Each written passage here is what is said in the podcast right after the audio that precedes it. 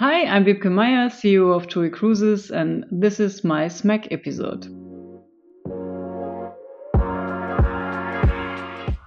Hi, and welcome to SMAC. I'm Philip Ibrahim. In today's episode, I met Wybcke Meier, the CEO of TUI Cruises.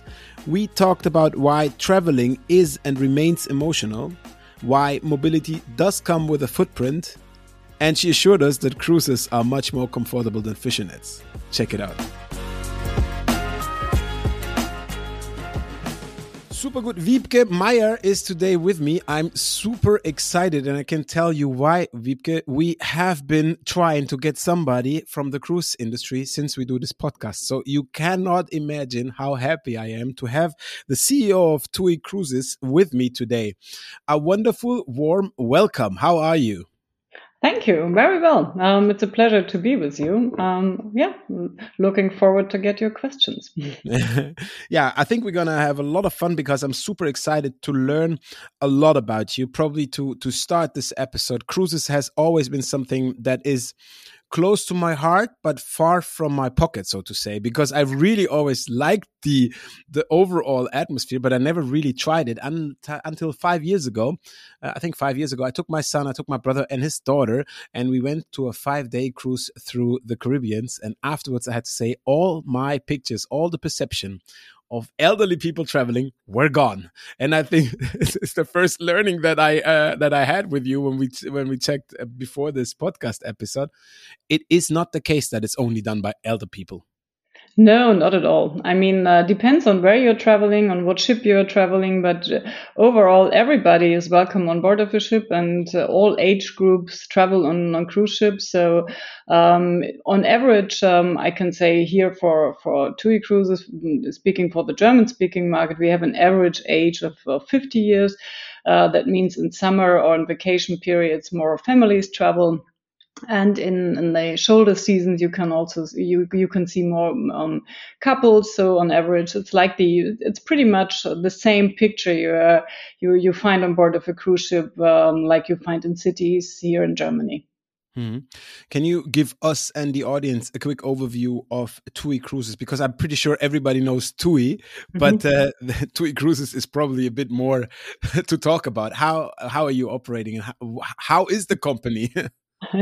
yeah, first of all, uh, TUI Cruises is a joint venture, although the name is mm. TUI Cruises. TUI Cruises is a joint venture of TUI, TUI AG, and uh, Royal Caribbean Cruise Lines. Uh, so the largest tour operator and the second largest cruise operator joined their forces back then in 2008 um, to develop um, under the name of TUI Cruises a cruise operation for the German-speaking market. Um, I mean, uh, cruise business, the cruise industry, the cruise business is a global business, uh, but uh, it uh, came obvious that um, nationalities and travelers have a, certain preference for traveling with their own peers, or meaning Germans love to travel mm. with Germans, so they set up as Germans are considered to be the world champions still of traveling, of, of leisure travel. Uh, so they, something where we're world champion in, right? Yeah. yeah. Definitely. I mean, maybe number wise, we, we were uh, overtaken by the Chinese, but generally, I mean, for the Germans to, to go on holiday, to spend money for experiences, this is something which is very, very important for to, to all Germans. So uh, there was a necessity of, of building a brand catering to the needs of German travelers, and that took place um, 2008, 2009. 2009, the first uh, ship. Set of sails. Uh, and now uh, the TUI Cruises fleet comprises seven vessels. Um, and we operate uh, the most modern and energy efficient fleet. So, um, six ships are recently built between 2014 and 2019. Um, and um, until um, 2020, uh, we could only see one way, and that was the way up because people want to go mm. on board. Uh, and as you mentioned, uh, there was still existing in Germany that uh, the perception was that mainly elder elder people and very affluent people go on board of ships, and it's not an affordable way of traveling.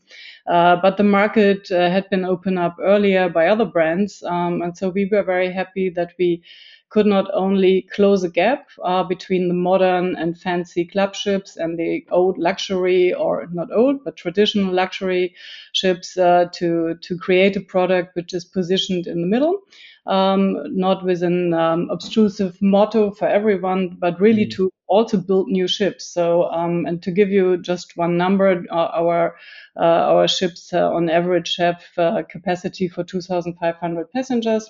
Wow. And approximately 1,000 crew members uh, are on board to to give the best experience people can have on board crazy. This this first set already uh, i could have like a million questions pointing out of this first part that you already said. Probably starting with the first you said there was a need of creating a bit more german based ships. So does that mean in the before that which is not that long ago there was not a german speaking or german focusing um, overall brand uh, no, clearly there was, but uh, the capacity was limited. Uh, first okay. of all, uh, first of all, it it, it started all uh, the, the, whole cruise uh, business or the form of travel of cruises actually had been invented here in Germany with Hapag-Lloyd, and Hapag-Lloyd, mm, yeah. the traditional cruise brand.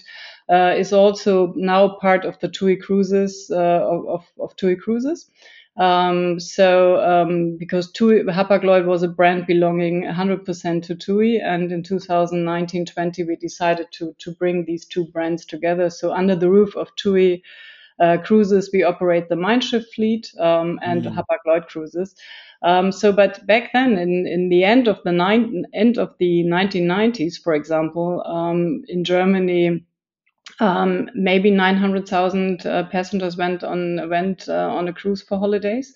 Uh, and with more and more capacity, which had been built not only by us but also by competitors like AIDA, um, more and more people were able to to have a more affordable way of of exploring the oceans or exploring a cruise. Um, so um, in end of 90s, average uh, ticket was about 600, 700 Deutschmarks back then. Mm-hmm.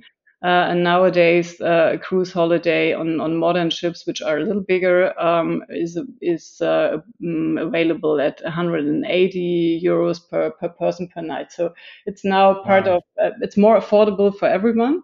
Of course, also end of the 90s, Germans could have booked uh, international products but it turned out that um, and this is not only this not only applies to the German market, also true for the UK market.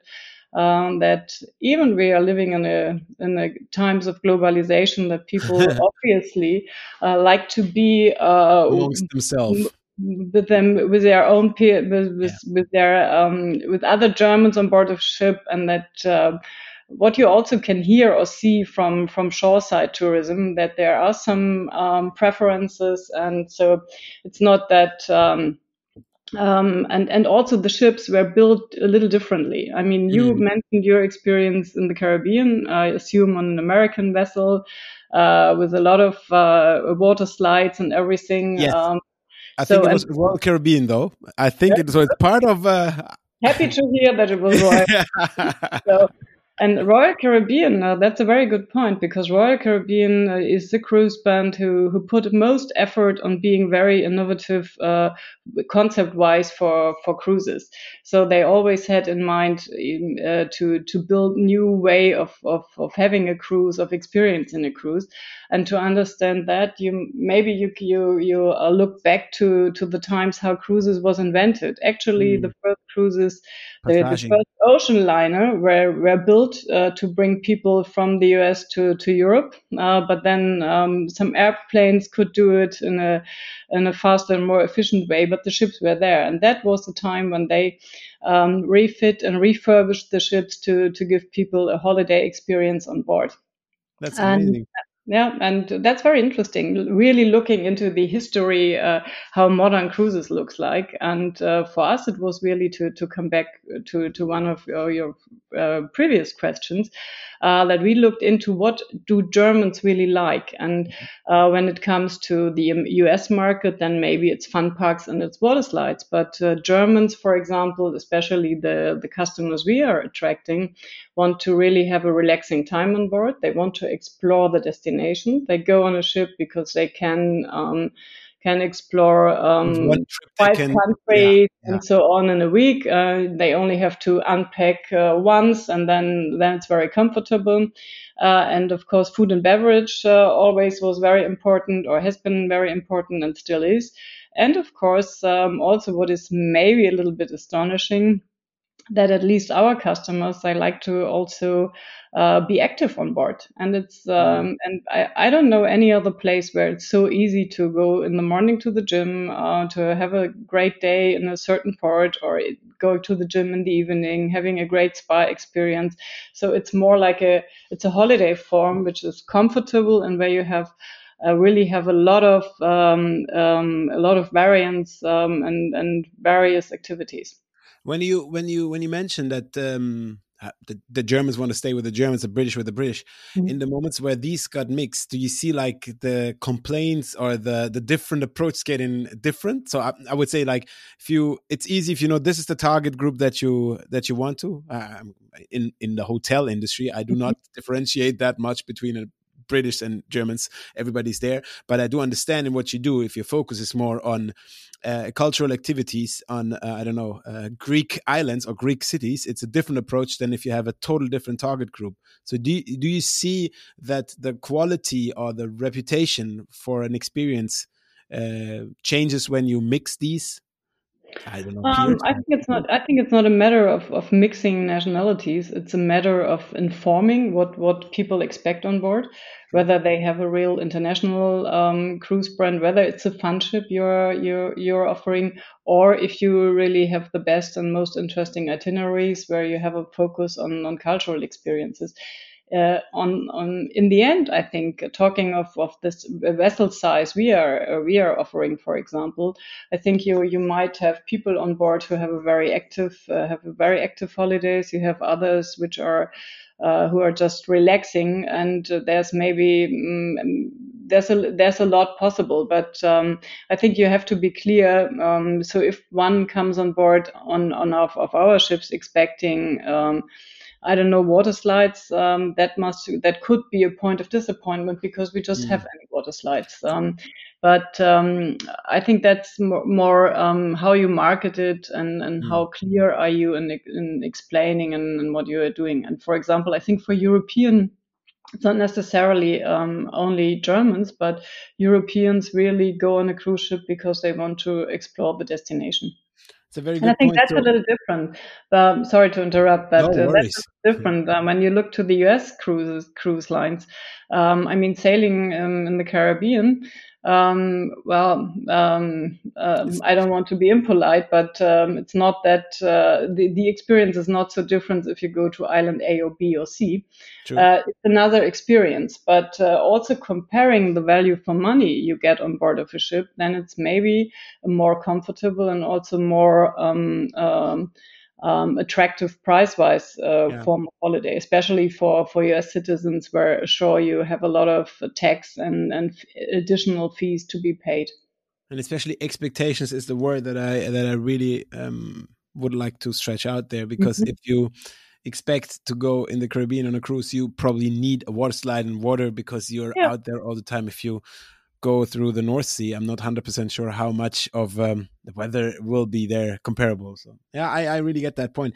Hey, you, you mentioned earlier, just in a very uh, uh, short sentence, the Chinese market and knowing all the things that you said now. Is that something that you have in mind that now you will um, focus your experience probably on a total new market? By catering to, I don't know, I'm, I'm thinking about a ship with uh, Chinese travelers, Chinese language, Chinese everything. Is that something you already have in your future plans? Um, actually, for TUI Cruises, we don't have we don't have that on our agenda. Yeah. But Royal Caribbean um, uh, has already operates a ship in, in China, so they they for of course for the Chinese market, a cruise holiday can be extremely attractive because it's a very um, as said, you have a lot of a lot of to, to do on board of a ship. You can you can uh, experience a lot in a short period of time. And also, what is very important to, to Chinese uh, people, obviously, is that uh, there are casinos. Um, mm. being being at sea, uh, and this is something which is extremely um, interesting for them. But in our structure, being uh, responsible for TUI Cruises uh, as a joint venture, um, so we focus on on the German speaking market, but also all nationalities. To be specific in that point, are welcome on board. Uh, and we may also, um, of course, everybody speaks English on board. It's not not purely German, but uh, we we can see that the big majority is is German speaking on board of our ships. Mm-hmm. Um, shout out to my brother. He's as well a gambler. And when we were in the Caribbean, his I went to the gym and he went for the casino. So mm-hmm. I really get that point. Hey, um, now hearing this and as well uh, looking back in that history of of cruise ship, um, how important is lo the loyalty of a customer? So I, I, I the, I'm smiling and laughing because my cruise experience is five years away uh, ago, so it's already five years that I've been out. But I still get very, I think, annual, very good marketing that mm -hmm. triggers me. I have to say, so I'm really, you know, excited by Caribbean uh, um, feelings in my mailbox, especially in November. It's a very smart yeah. moment to, to, send that out. Um, how important is the loyalty of your customers and how do you make sure that they probably um, stay in your network or mm -hmm. in mm-hmm. your fisher net longer fisher net is actually quite nice yeah very nice well, it's a little bit it's a little bit more comfortable on board of a ship than in a net, uh, but uh, at least you're you're on a um, um, but it, but it's an it's an important point. Well, what I can say, looking back to to how the numbers of TUI cruises evolved in the in the past uh, eight years or ten years. Um, then you can see it was people coming for the first time on board. Either they love it or they hate it. I think there is not not much in between and the big majority uh, is always coming back. So uh, we could see um, uh, a, sh- a, share of regular customers traveling minimum uh, twice with us. Um, they it's it's more than um, it's more than forty percent.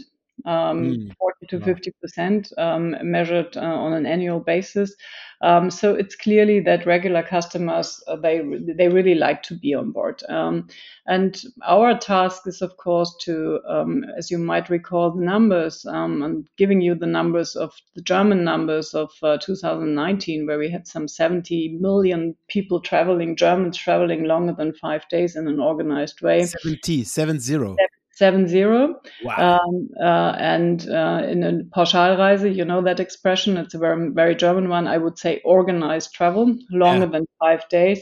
Funny uh, that that doesn't exist in English. That's what you say, yeah? It's yeah. a very, it's so German this word yeah. that we only have an expression in German for that. I got it.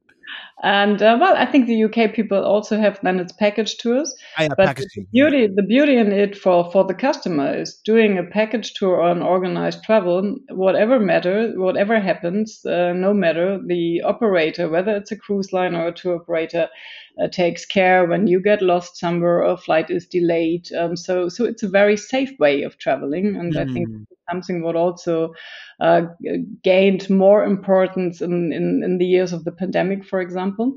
Uh, but but coming back to your to, to the point, 70 million Germans travel annually longer than five days in an organized way in 2019. Um, uh, 2.6 million uh, went on a on a cruise ship. So um, that's that's it's big numbers, but it's but it's not that big than than one one might expect when you um, when you when you think of cruises in general. Mm.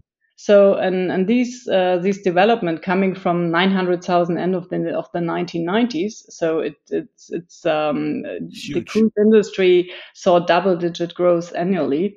Um, so I think there's uh, there's a reason for that, and this is why people get a great uh, get a great holiday experience. They travel on modern ships um, and usually they come back. So to to your question, of course, it's it's a very I mean traveling generally, experiencing, exploring uh, other destinations. It's a very emotional. Um, it's an emotional thing, and uh, these memorable moments I think for all of us are important. So it's easy.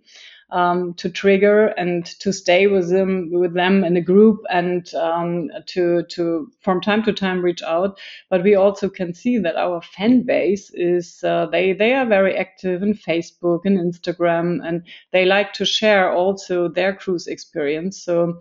Um, it's a clear yes. It's important mm. to have these regular uh, customers, travelers uh, on board of the ships, also because you always learn from them what is necessary, where can we adjust, where can we mm. become better. Um, and also, but especially in 2023, the first year after the pandemic, where we really have complete normal operations, um, I think that's also a point to attract new to cruise customers. Um, and I think uh, we, we can we can see more um, um, this year. And it's the generation Facebook as well. If you mentioned the average rate, these are these those people who have really yeah. embedded social media within their daily lifestyle. So it's great to hear that this is as well um, done by you guys because obviously that's how you reach your target group. And um, I know we're never talking about people who who are working in the same industry, but how do you how do you deal with your competition that, or at least those people who try to be competition? How mean, we, we compare a lot of KPIs in hospitality mm -hmm. industry, hotel industry, but how do you deal that with the cruise ship? Um, how, how, how, how dense are you comparing your experiences? Um, I think it's very similar to what you mm-hmm. you guys are doing in the hotel industry. I mean, uh, we are as cruise line in on one hand we we say it's competition. On the other hand, especially speaking of the German market and seeing these uh, these numbers, uh, there's room for more. And Germany, as as you know, it's it's one of the older demographics worldwide. Um, so there will be more people traveling with us, and we all are organized in an in an association. It's called Cruise Line International Association, where we come together and and where we at least share what we can share, um, and also the numbers which are available. But I think there's room uh, for from for many cruise lines, and it's depending really on the um, uh, on the product you are offering, on, on the position of the brand, positioning of the brand. Um, because as said, there's worldwide, uh, there are ships in all sizes, there are all kind of concepts, um, mm. and the, the um, it's necessary to um, first of all to have a clear positioning, uh, and then I think it's it's uh, it's easy. But of course, we look here and there, and being um, also having Royal Caribbean as a shareholder, there are also some benchmarks which you can mm. compare and where you can do best practice sharing and also learning and adapting. Mm one of the biggest um, uh, discussions, I would say, or as well, like critics in the last uh, year, mm-hmm. not only in the time of uh, COVID, but I probably already started before. I remember being or reading the F FVW, the the the, the, mm -hmm. the travel industry magazine. And mm-hmm. whenever you mention cruise, the next word next to it is something to uh, related to CSR. Um, so how how embedded is CSR and as well the the protection of that in your um, today business. I mean this is probably the most criticized part of your of your operation. Nobody doubts the experience but this is the part yeah, that absolutely. You're, yeah. You, yeah absolutely right. Uh, well first of all it's completely embedded and it always has been. Um, i mean being responsible for a company uh, which was founded in 2008 so it had it, it was part from from the, from the very beginning. Um, and to to come back to um, uh, the um, I think what, what we offer as a cruise line is that we, we have attractive modern ships and we are offering um, jobs at sea for, for many nationalities. And it's also, um, as said, uh, we have a thousand or 1,100 crew members on board. Um, it's also an opportunity for people to to get in, in touch with German culture. Uh, we educate mm. people on board, uh, whether it's it's it's language, uh, learning German language, or also doing and trainings for specific part of hotel operation. Uh, and once they have um, once they have learned on board, they also they they are also ready to to to take an opportunity and move to Germany or to northern or or, or Central Europe, and and being um, capable to do other jobs. So I think and and there are also some some misperceptions and and, and also some really false facts. Um, so that uh, our crew doesn't uh, sleep in in cabins with sharing a cabin with eight others. It's it's a maximum two people sharing a cabin. They have a private bathroom. Uh, everything is regulated um, with the ITF, and um, and um, of course you cannot compare the minimum wage on, on a cruise ship with the minimum wage in Germany. Uh, but um, we actually we don't have um, we do, we don't follow these critics, or we, we couldn't agree that uh, that this is really um, that's um, um, how, how do I express that? I, I think we um, I think it's we, we also see a very high retention rate of our crew. So 79% mm-hmm. of crew always love to come back.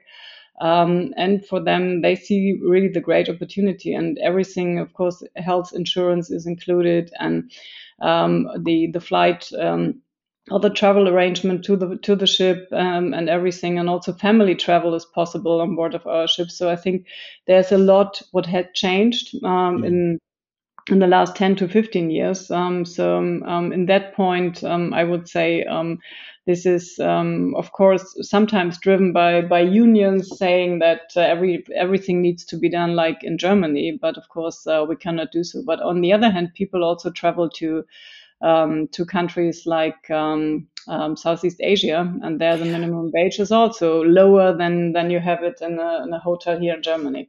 No, clear. And, and I have I have to sort of interrupt. I have to say, I mean, nothing compares the possibility of doing one or two or three seasons on a on a cruise ship, especially going international. Because what you said, I mean, the, the, most important part is how how often do you have a chance in that time frame to experience the same countries the same traditions and everything besides that yes it's work uh, I, I, I have to make a confession. I, I always was a big boy, so I was always a bit overweight. So I never could make it to a cruise ship back then. Uh, big boys were always a bit not seen. It's already 20 years ago.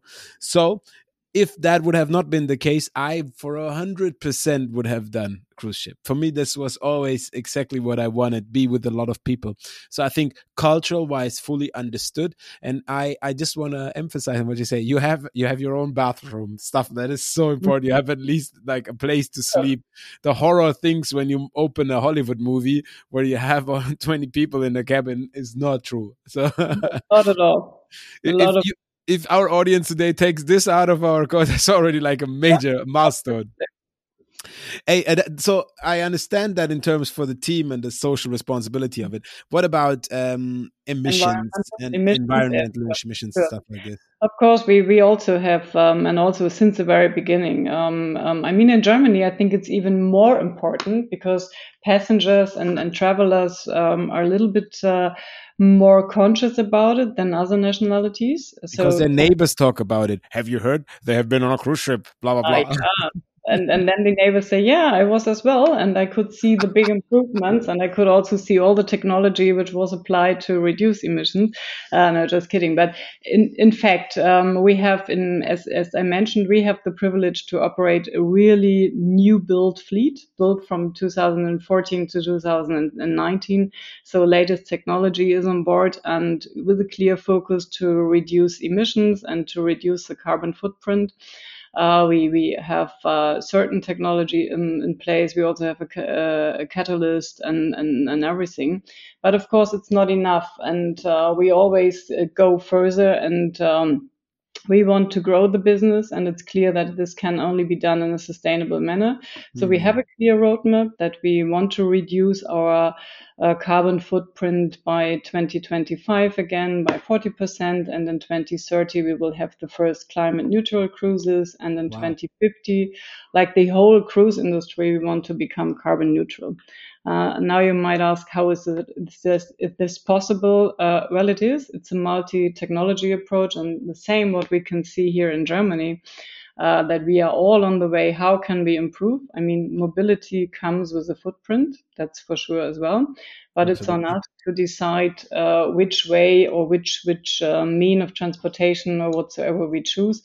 And we as an industry can really do a lot. For example, our uh, engines can also burn biofuels. Uh, to um, in a moment where um, more um, volumes of biofuels will be available. This is one way. The other way is to um, apply, uh, or this is additional uh, to apply wherever ports have shore power facilities that we, while we are docked in port, um, obtain shore power. Um, to then we are on zero emission, provided it's green shore power. Um, and also, we are um, getting a new build next year, and we are very proud of that. A sister ship to Schiff 1 and 2. Uh, and that will be the first ship which will be able to run uh, to burn methanol um, and green methanol, and then we will be almost carbon neutral. So um, there's a lot going on, but there's also to to give you maybe another example which could be interesting. We can also achieve less emissions uh, and and less fuel less fuel usage uh, when we do slow steaming. When we go from A to B in a, in a more slowly way, then we burn then we burn less fuel. And every little every little piece and, and bit counts. And uh, of course, it's clear we only can offer holidays. We can only offer holidays uh, at sea when it uh, when it will be done in a sustainable way. It's amazing. It's really amazing. You touch a lot of uh, future goals, and uh, I really like that. Let's uh, let's carry on with the future in a second, but probably mm -hmm. just uh, to underline your passion. I have to say you're super passionate when it comes to that. That's so nice to see. You told me that your your um, your grandfather was as well a, a shipperman, a boatsman, mm -hmm. which is mm-hmm. probably super nice for the audience to hear that you're doing this not only because uh, it's your your job. I think there is a lot of passion in your family when it comes to Nordic. Uh, well, it, it back then it was my, my, my grandfather actually he was uh, he was a boatsman, but uh, he was born in, in 1903. Imagine that. So that was really tough. You mean he would have been a pilot when he would been grow? He could have been a pilot as well when there would be airplanes. Actually, he was he became a bakerman. Um, so my, my, parents and my, my father was also a bakerman. So my parents ran a bakery on the small island of Helgoland. But my grandfather, you still uh, do? Question or is that still yours? Uh, no. So my parents are too old. My, my, my, mother still is there, but uh, the, the bakery is run by other people right now. Um, I was about to send the millions and millions of listeners to this bakery. no, actually, they have a very good uh, German Schwarzbrot, but um, yeah no, it's it's not run by us anymore. But my grandfather, he used to tell me when when I was a little kid that it was very hard times because he uh, at that time he wasn't allowed to go ashore only, or he only could go ashore for if if he was on on on board of the ship, maybe in three months he only could go ashore for one time. So that mm. was very very extraordinary. Um, and um, and actually, I wasn't really um, attracted by uh, going on ships because growing up on that island where I was forced to to go on sh- on on ships, um, I don't know every every quarter, uh, and it, uh, as the North Sea can be very rough, I really got seasick when I was a kid. So um, ships were not my favorite. Uh, but growing up on that island where you are surrounded by water and where you wherever you look you can see your horizon so maybe that was something which was uh, somehow was triggering me as well and so I have a passion for sea. I have a passion for wind, uh, and luckily, um, since I was uh, 14 years old, I'm no longer seasick. So Feel, I very happy about that, and it yeah. gives you as well a clear uh, possibility of evaluate experiences. That's what you said, knowing yeah. from your history where where this industry or the whole transportation or logistic comes from to what it is now. You can really tell a story. So that's super nice to see. And and you're from from the north, so wind yeah. and water should be part of your uh, of the things you like. yeah, absolutely. Hey, you'd mentioned already a lot of future um, oriented goals that you have, uh, especially when it comes to CSR. What about the experiences? Do you see any trends, anything that you would say, this is something I'm not officially allowed to tell us, but as we're just us two, this is a trend we're working on? Uh, mm, not really. I mean, there's a lot what what had been implemented uh, in the recent years, um, but what I can see is that what hasn't changed, and to my mind, this is this is good news, that people still are eager to, um, and they cannot wait, that they really want to explore a destination. I think um, sometimes people say, "Oh, it's over." People want to just relax and be on board of a ship and having a lot of having all the three meals and a cocktail here and there, uh, and the ship is the destination, and they don't care where they are. They really do care. And on average, uh, our guests do on a on a seven days cruise, they do five really uh, interesting shore excursions, whether they organize them themselves or they do it through us. Um, and it's like cruise passengers really um, are interested in the culture. Um, so they go to the museums, and there are ports where, where ports are telling us, "Oh, it's great that you are coming because um, on a Tuesday when you are usually calling this or that port, uh, then our museum, um, that people are back there and and are really interested in, in getting something, some some flavor of, of the certain culture." Um, but uh, you asked me of a trend. I think what, what can become trend is that people are no longer interested in having uh, a very dense day. So mm. starting at eight in the morning and being back right before the ship leaves. Um, it's more like splitting it a little bit up, having four or five uh, hours here and then uh, coming back or doing it in a more relaxed way. And of course, also digital guidance, digital assistant plays an yeah. important role. Um, and what we can see is that people are more interested, although they come on a mid-size or big ship, that they want to have their individual, their own experience. And this is what we are, um, what we are offering um, to a certain extent. But there we can clearly come, we can become better to to give your and your son a, completely different experience than um, other guests. So this is this is on mm-hmm. us to develop this further with the destinations.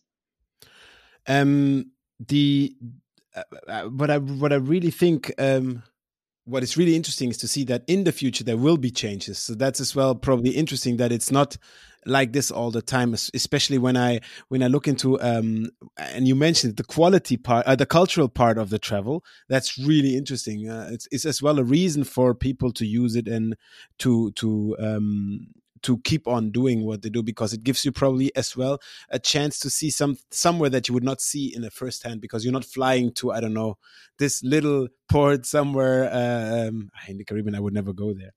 But hey, you mentioned you mentioned it earlier that um, on a ship there are a thousand staff member a yeah. thousand people so how can you report a bit how is life on board how, how mm-hmm. does that work Oh well, that's a, that's organized like a little city or a little village, um, and then you have a mayor. Um, compared to if, if, we're talking of the village, uh, the mayor that's the captain, um, and we have and, and you have um, from that 1,000 crew members, you have approximately 130 people uh, who are in, in charge of deck and engine. So they are responsible to to keep the uh, to to move the ship, to um, also to have every to have light, electricity, uh, water, and, and and so ever. And then we have approximately 900 who are in charge of hotel operation. Uh, and of course, the deck and engine, um, the deck and engine department is um, like everything on board of a ship um, or the whole cruise industry. Everything is heavily regulated, so there's a certain, there's a clear path uh, uh, and a clear um, um, manual where people where people follow their jobs. Mm. and we have a big department, of course, which is uh, taking care of, of hotel operations. Uh, and um, you mentioned earlier, and I know catering to Germans means as well that there is parts, uh, there is a, a, special word that you mentioned already that is security, mm-hmm. and um, uh, I think you said it as well. I mean, it is super important to train that at the start, or or these drills and stuff. What happens if? I mean, this is not. Uh, um, how do you say? I cannot just walk off that place wherever I am. So it's super important that it's clear to everybody who runs the show and what happens if. So i think that's a big part of that. And i know that's as well for the staff members. They're quite drilled as well when it comes to that right? absolutely. Um, i mean uh, cruising is uh, or cruises is, is to my mind one of the the if not the safest um, i would say it's one of the safest form of traveling because everything is regulated uh, and before a cruise ship for example that sails uh, everything is uh, um, there comes a class society, and, and you have the regulations of the IMO, the International Maritime Organization, and SOLAS, and and and, and port uh, uh, port uh, societies, and everything, the port authorities.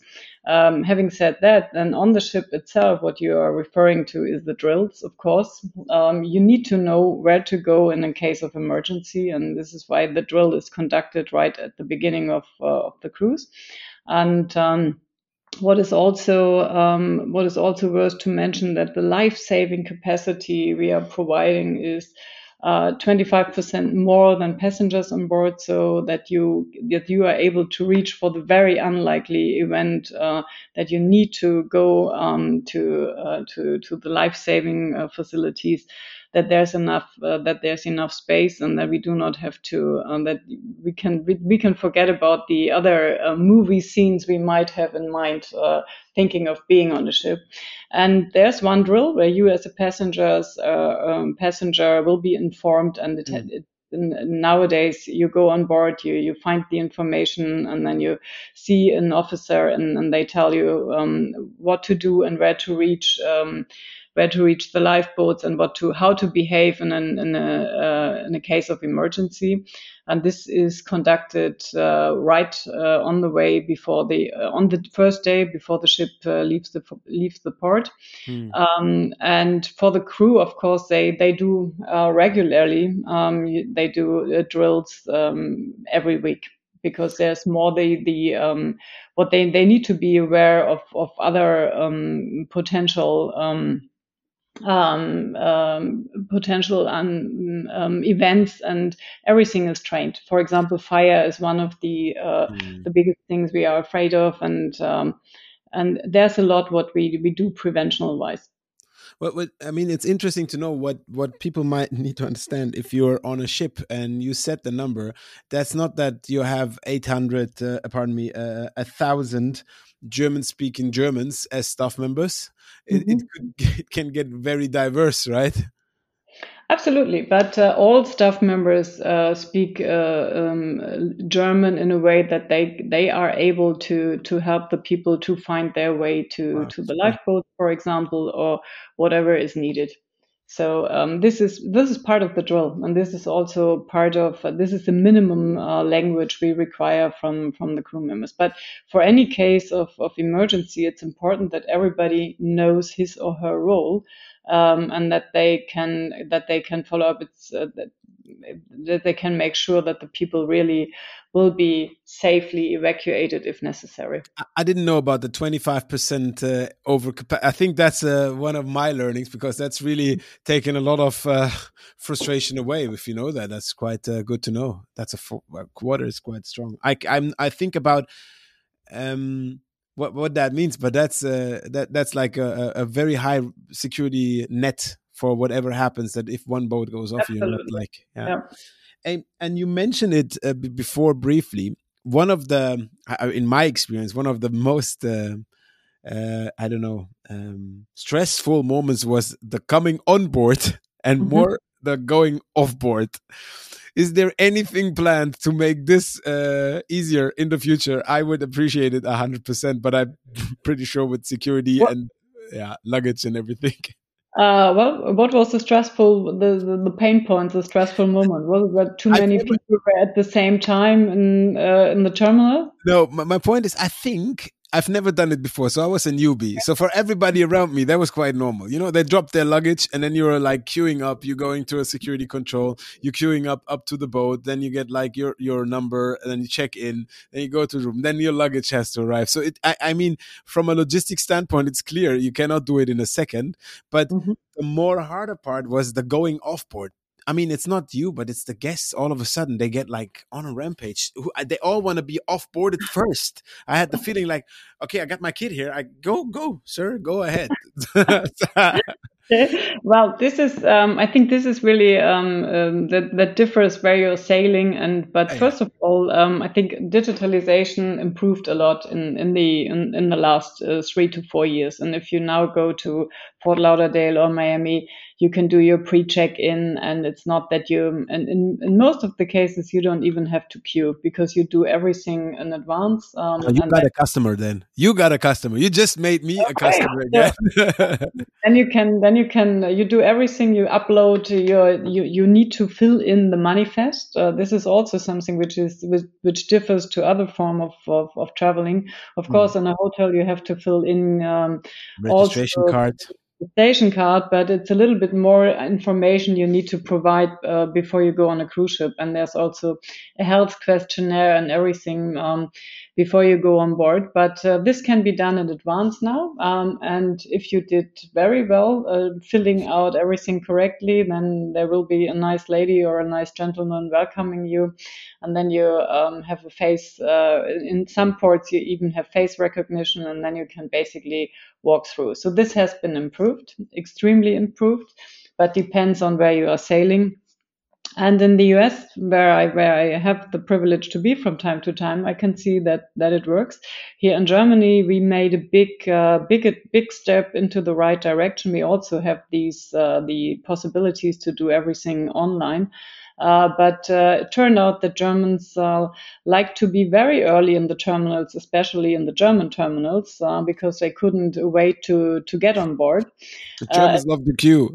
That's the point yeah, uh, sometimes I'm afraid they do. So um, although we we scheduled and say it's the best way to come on board uh, between two and three or between four and five, something like that, the big majority was there uh, very way in advance. So this is something what people really learned um, in the after the in the pandemic and after the pandemic, where we needed to make sure that you, you need to keep the distance. So this has been improved, and we are, try to work where where it's where it's possible also with with certain slots when you go off board. Mm.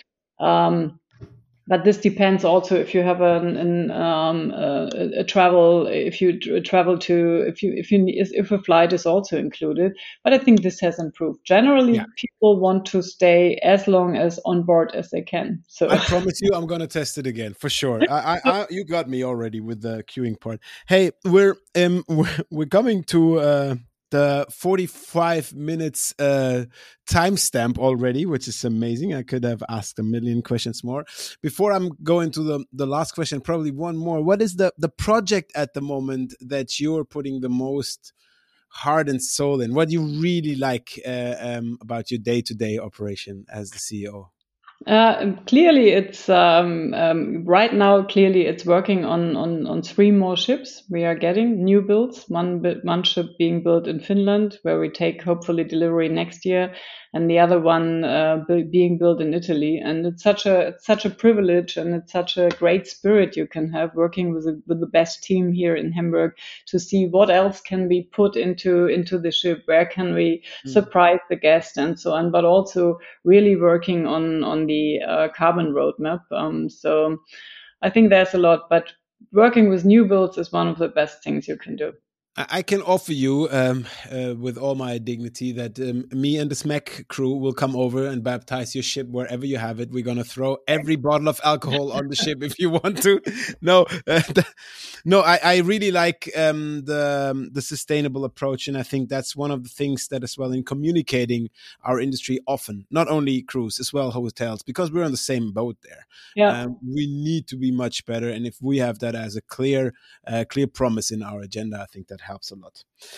Hey, Wybcke, this was massive pleasure. I got one more question for you, and um, that is probably a bit more per personal. Um, if you're looking at the, the world at the moment, or in general, not only our industry, or in your personal life, if I could grant you one wish free, mm-hmm. what would you wish for today, right now?